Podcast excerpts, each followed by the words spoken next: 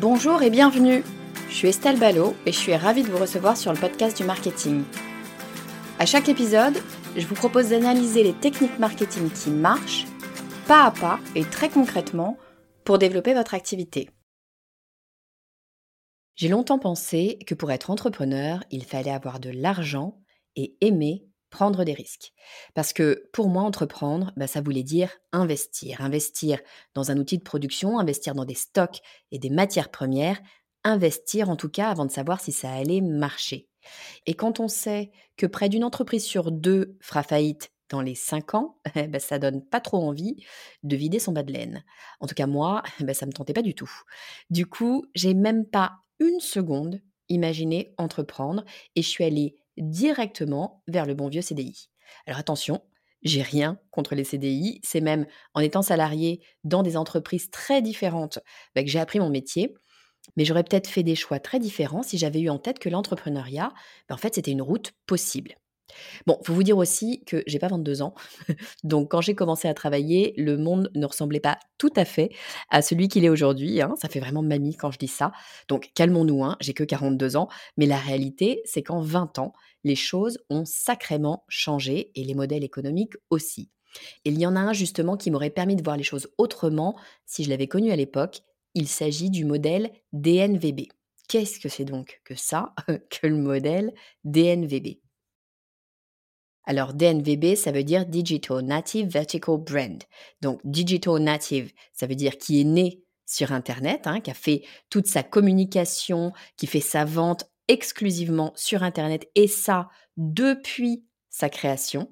en fait, c'est la disparition des barrières à l'entrée qu'a provoqué Internet finalement. Avant, quand vous vouliez lancer une entreprise, il bah, fallait avoir un point de vente notamment. donc là, vous aviez de grosses barrières à l'entrée parce que ça coûte cher d'avoir un point de vente ou d'avoir un corner dans un point de vente. Nécessairement, vous devez payer des frais fixes initiaux avant même d'avoir vendu quoi que ce soit sur Internet. On enlève tout ça. Donc ça, c'est le digital native. Vertical brand, Vertical, qu'est-ce que ça veut dire? Ça veut dire qu'on enlève les intermédiaires. On enlève les intermédiaires avant et les intermédiaires après. C'est-à-dire que c'est une marque qui va gérer elle-même en direct l'ensemble de sa chaîne de fabrication jusqu'à la distribution. Elle se débrouille toute seule. Et ça, évidemment, ça a un intérêt, c'est que le fait d'avoir moins d'intermédiaires, eh bien mécaniquement, ça fait baisser les coûts parce que chaque intermédiaire, vous vous doutez bien, il travaille pas gratos, hein, il se prend une marge. Donc si vous êtes en direct sur l'ensemble de votre chaîne de fabrication et distribution, mécaniquement, ça coûte moins cher. Donc en gros, une DNVB, qu'est-ce que c'est? Eh bien, c'est une marque qui est créée sur Internet, qui est gérée sur Internet, qui communique sur Internet, qui vend sur Internet et qui donc a l'ensemble de sa distribution sur Internet. En plus de ça, il va y avoir des impacts sur sa production parce qu'elle est maligne, la DNVB, en règle générale, elle ne va commander qu'en fonction des informations qu'elle a, des informations d'achat, de la data. Donc elle ne va pas avoir besoin d'avoir de stock, j'en reparle juste après. Qu'est-ce qu'on a comme DNVB française que vous connaissez bien? Eh bien, on a par exemple le slip français. Je suis sûre que vous connaissez. Moi, j'ai le souvenir d'avoir découvert le slip français il y a des années au Salon du Made in France. Il y a, je pense, une bonne dizaine d'années. Au Salon du Made in France, ça doit être la deuxième édition, je pense, où il y avait les équipes du slip français. C'était encore tout nouveau, le slip français.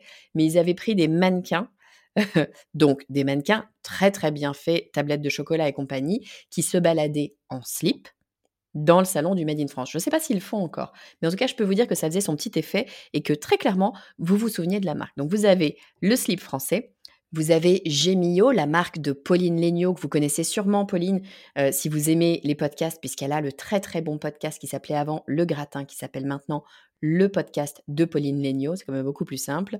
Euh, et elle a lancé, euh, il y a plusieurs années maintenant, je crois il y a 8 ans, peut-être 9 ans maintenant, Gemio, qui est un bijoutier une maison de bijouterie directement sur Internet.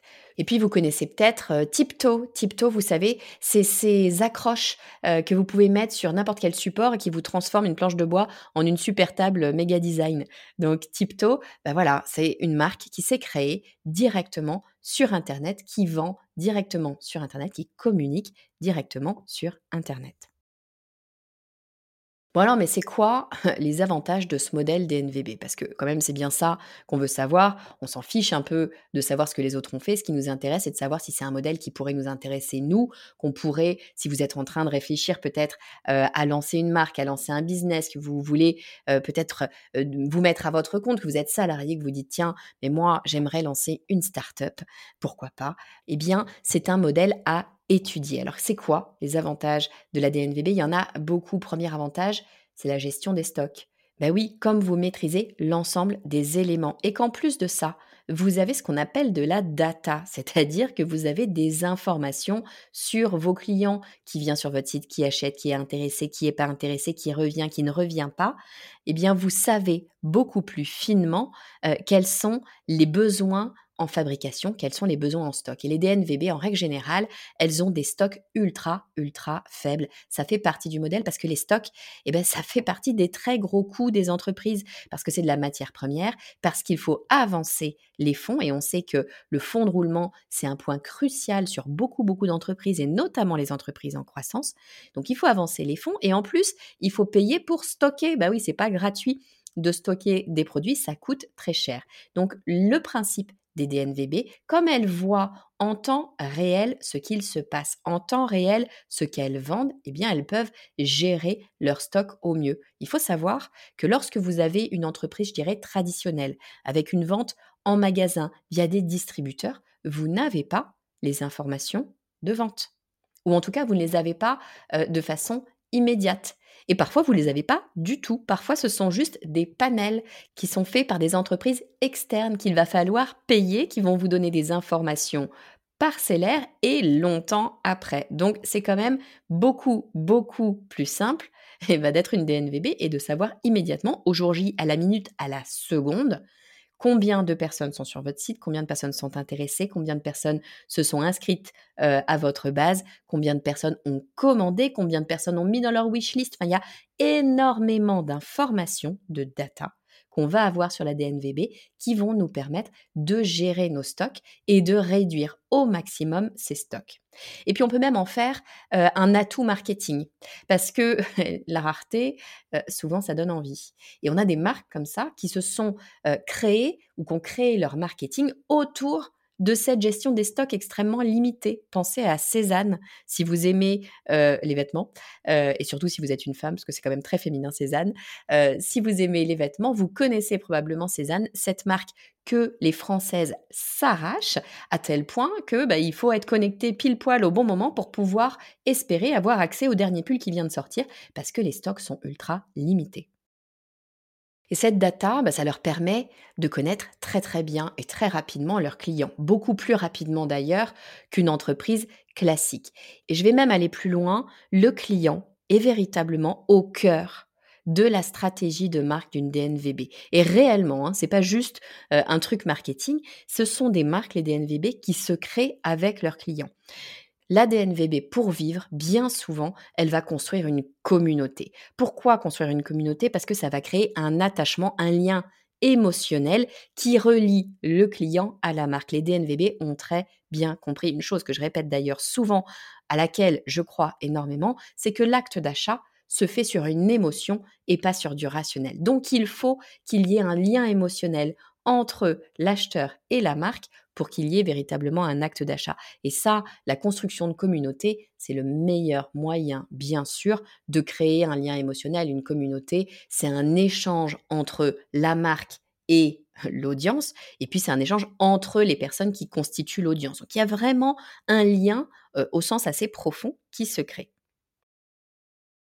Alors ces communautés, bien sûr, où est-ce qu'elles se créent? Ben, Principalement sur les réseaux sociaux. Les DNVB sont partout sur les réseaux sociaux. Elles sont sur Facebook, sur Insta, sur TikTok, sur LinkedIn, euh, sur euh, Twitter, partout sur les réseaux sociaux. Et elles sont présentes en version gratuite, c'est-à-dire elles postent du contenu, etc., pour parler de leur marque et rester en top of mind. Et puis aussi en paid, les DNVB vont être des marques très intéressées par le paid, par la publicité, la publicité Facebook et autres hein, d'ailleurs, euh, pour pouvoir aller toucher de nouvelles cibles en permanence. Parce que bien sûr, pour pouvoir vendre, il faut qu'on vous connaisse et donc il faut faire grossir cette communauté. Donc les DNVB véritablement communiquent énormément sur les réseaux sociaux, la fois dans leur version gratuite et dans leur version payante. Et le client, il est tellement au cœur de la stratégie que bien souvent, il est impliqué dans la création de l'entreprise, dans la création des produits. Il y a véritablement ce qu'on appelle de la co-création qui est faite parce qu'on va demander des retours directement à cette audience, à ses futurs clients ou à ses clients existants, on va aller tester les choses. On va créer par exemple des groupes de bêta-tests où on va tout simplement faire des sondages sur les réseaux sociaux ou en direct par email, pourquoi pas. On va demander des feedbacks aussi, ça permet d'avoir une réactivité quasi immédiate. Si un produit vient d'être lancé ou va être lancé, pourquoi pas, n'a pas de bon feedback des bêta-testeurs ou des premiers clients, on va pouvoir réajuster le tir très rapidement parce que, je vous le rappelle, on a des stocks très limités. Parfois même, on a la création d'une communauté avant même que la marque existe. Avant même que la marque existe. Réfléchissez, c'est le cas qu'on a lorsque l'on lance via une plateforme de crowdfunding comme KissKissBankBank, comme Ulule, vous les connaissez. J'ai eu le plaisir d'ailleurs, c'était dans l'épisode 151-152, on en avait fait deux, tellement elle avait de choses à nous raconter, la fondatrice d'École en Signe, qui se sont lancées, euh, je crois que c'était sur Ulule, et qui euh, avait réalisé euh, l'un des meilleurs lancements de l'année, je crois qu'ils étaient dans les 5% des meilleurs lancements de l'année sur Ulule, et qui nous avait raconté un petit peu tous ses secrets. Cet épisode, ces épisodes, puisqu'ils sont deux, étaient passionnants. Je vous invite à les écouter, c'est 151, 152, je remettrai bien sûr les liens dans les notes de cet épisode, c'est passionnant. Donc dans ce cas-là, par exemple le cas de Signe, eh bien finalement la communauté existe avant même que le produit existe, puisque eh bien, les collants ont été lancés et vendus, pré-vendus, avant même que la conception ait été terminée. Donc avec une DNVB, le client est au cœur de la marque, on a peu de stock. Il y a un autre élément qui est très intéressant sur les DNVB, c'est la flexibilité. Ben oui, avec ce genre de modèle, vous n'avez pas de contraintes de lieu et de temps, évidemment, puisque vous êtes sur Internet. Et ça, pas de contraintes de lieu et de temps, ça a de gros avantages. Ça a de gros avantages parce que, par exemple, ben, vous n'avez pas de jour férié. Vous pouvez continuer à vendre pendant les jours fériés. Vous n'avez pas de dimanche. C'est-à-dire que vous vendez pas sur six jours, mais sur sept jours d'un coup. Vous n'êtes pas contraint, par exemple, par les grèves des transports. J'enregistre cet épisode en pleine grève sur les retraites. Donc, je vois tout à fait ce que c'est. Et effectivement, lorsqu'il y a grève des transports, les magasins en centre-ville, euh, ils, font la grise mine quand même, hein, parce que les clients peuvent pas venir jusqu'à eux. Donc, effectivement, c'est immédiatement euh, le coup près sur le chiffre d'affaires. Ça marche plus avec une DNVB. Au contraire, les gens euh, sont euh, coincés chez eux, ceux, qui ne manifestent pas, ils sont chez eux, euh, peut-être qu'ils travaillent, mais peut-être pas. en tout cas, ils ont le temps d'aller sur Internet potentiellement pour faire leurs achats puisqu'ils ne peuvent pas se rendre peut-être en centre-ville. Donc, pas de grève des transports avec une DNVB. Et puis, bah, on a connu ça, on ne sait pas si on le reconnaîtra encore, on espère que non, mais pas de fermeture pour cause de Covid. Évidemment, la période du Covid a été une période hallucinante pour toutes les DNVB. Tout le monde était à la maison, coincé à la maison, on pouvait rien faire, on pouvait pas sortir, c'était très angoissant. Bon, je vais pas vous refaire l'histoire. Eh ben, tout le monde était sur Internet et a fait son shopping sur ces DNVB. D'ailleurs, les entreprises traditionnelles qui n'avaient pas fait, elles, le tournant du digital, se sont retrouvées dans une sacrée panade. Donc, les DNVB ont cette flexibilité qui est apportée par le digital, par le fait que, eh bien, elles n'ont pas de lieu physique ni temporel. Et puis dans DNVB, il y a B. B, c'est brand, et en fait, les DNVB, c'est souvent une affaire de marque très forte. C'est véritablement une entreprise qui est construite autour du marketing, de la communication. On a parlé de la communauté, mais ça va plus loin que ça. Bien souvent, cette marque, elle va avoir des fondements dans des valeurs très, très présentes et souvent engagées. Je vous prends l'exemple du slip français. Là, on est sur du 100% made in France. Et ils vont même encore plus loin, on est sur des produits qui sont fabriqués à moins de 250 km de chez vous. En tout cas, c'est la promesse parce qu'ils ont des ateliers comme ça disséminés un petit peu partout en France. Si je reprends l'exemple de Signe, les collants euh, dont je parlais tout à l'heure, eh bien eux, on est sur des matériaux recyclés, en l'occurrence bah, des filets de pêche qui polluent la mer et qui donc ben, retrouvent une seconde vie et sont utiles. Et puis vous avez Unbottled. Unbottled, vous savez, c'est cette marque qui euh, a identifié le fait que ben, dans notre salle de bain, on utilisait énormément de plastique pour rien si vous pensez à votre bouteille de shampoing par exemple. Je ne sais plus les, chiffres exacts, mais je crois que c'est 95% d'eau qui constitue votre shampoing, 5% seulement d'éléments actifs. Ben, Unbottled, il vous propose de n'acheter que les 5% d'éléments actifs et puis l'eau, vous pouvez la rajouter vous-même. Eh bien, effectivement, là, on est sur une marque avec de très très fortes valeurs d'éco-responsabilité, d'écologie, de prise de conscience, etc. Ce sont des positionnements de marque extrêmement puissants. Bon, donc l'ADNVB, on le voit bien, ça a plein, plein, plein d'avantages. Mais la réalité, c'est que les DNVB qui marchent très, très bien, je pense au slip français, je pense à Gemio notamment, euh, bah, bien souvent, on se rend compte qu'elles ouvrent des magasins. Euh, un peu comme les euh, entreprises, je dirais, plus traditionnelles. Ben oui, une fois qu'on atteint une taille critique, quand bien même on a envie, je me souviens que Pauline Legnaud disait qu'elle voulait rester sur le digital, mais il y a un moment donné où il y a une taille critique qui fait que les gens veulent voir, veulent toucher, veulent vous rencontrer, veulent aller dans un magasin. Et là, eh bien, c'est le moment d'ouvrir euh, un magasin en physique. Il n'empêche que ces DNVB gardent les intérêts de la DNVB qui sont la maîtrise de leur chaîne de distribution parce que en général quand ils ouvrent un magasin c'est pas un corner au bon marché c'est un magasin que eux-mêmes ont créé qui leur appartient avec leurs propres équipes etc puisqu'encore une fois euh, elles vont pas ouvrir un magasin quand elles sont un petit site e-commerce non en général, c'est quand ça commence à marcher très très très très bien, un petit peu trop bien, qu'elles se voient presque contraintes d'ouvrir un magasin. Donc en général, elles gardent le magasin en propre et elles ont toujours la fameuse data dont on parlait puisque les ventes continuent à se faire sur le e-commerce. Elles gardent la maîtrise de l'ensemble des éléments et puis elles se mettent aussi eh ben, à communiquer en dehors du digital. C'est ce qu'a fait Gemio d'ailleurs quelques années après son lancement avec leur fameuse pub dans le métro euh, parisien. Vous vous en souvenez Si vous avez pris le métro à ce moment-là, c'était un petit chaton rose qui se baladait avec euh, une bague en diamant sur l'oreille. Pauline était venue, elle m'avait fait le plaisir immense de venir sur le podcast du marketing nous expliquer la stratégie qu'il y avait eu derrière cette campagne de communication. C'était assez dingue. C'est l'épisode 41. Encore une fois, je vous mets le lien dans les commentaires de l'épisode. Allez l'écouter. Elle nous donne un scoop qu'elle avait jamais partagé sur cette campagne dans cet épisode-là. C'est complètement dingue ce qui s'est passé à ce moment-là. Mais effectivement, arriver à une certaine taille, pour dépasser euh, ce certain plafond de verre, il faut euh, sortir du seul digital, ou en tout cas, ça peut être une stratégie, c'est pas il faut, ça peut être une stratégie de sortir de ce seul euh, digital. Donc, on peut aller communiquer à l'extérieur en plus du digital, on peut aller vendre à l'extérieur en plus du digital, mais on garde la maîtrise. Et dans ce cas-là, la DNVB n'est plus D, mais elle est O, elle devient ONVB pour Omnichannel Native Vertical Brand. Là, on sort du seul digital pour pouvoir aller communiquer à l'extérieur. Alors, je vous résume. Une DNVB, qu'est-ce que c'est? C'est une Digital Native Vertical Brand. Digital Native, elle a été créée sur le net. Vertical, elle gère du début à la fin toutes les étapes. Brand, évidemment, c'est une marque très très forte. Les avantages de ce modèle, d'abord, c'est la gestion des stocks. C'est des stocks très limité, voire même des stocks non existants. Parfois, on attend euh, la commande, l'achat pour aller euh, fabriquer. Donc, des stocks très limités, ça permet bien sûr de réduire très fortement les coûts. C'est même parfois un argument marketing parce que ça vient susciter la curiosité, susciter, créer la rareté et donc une forme d'exclusivité. C'est ce que fait Cézanne.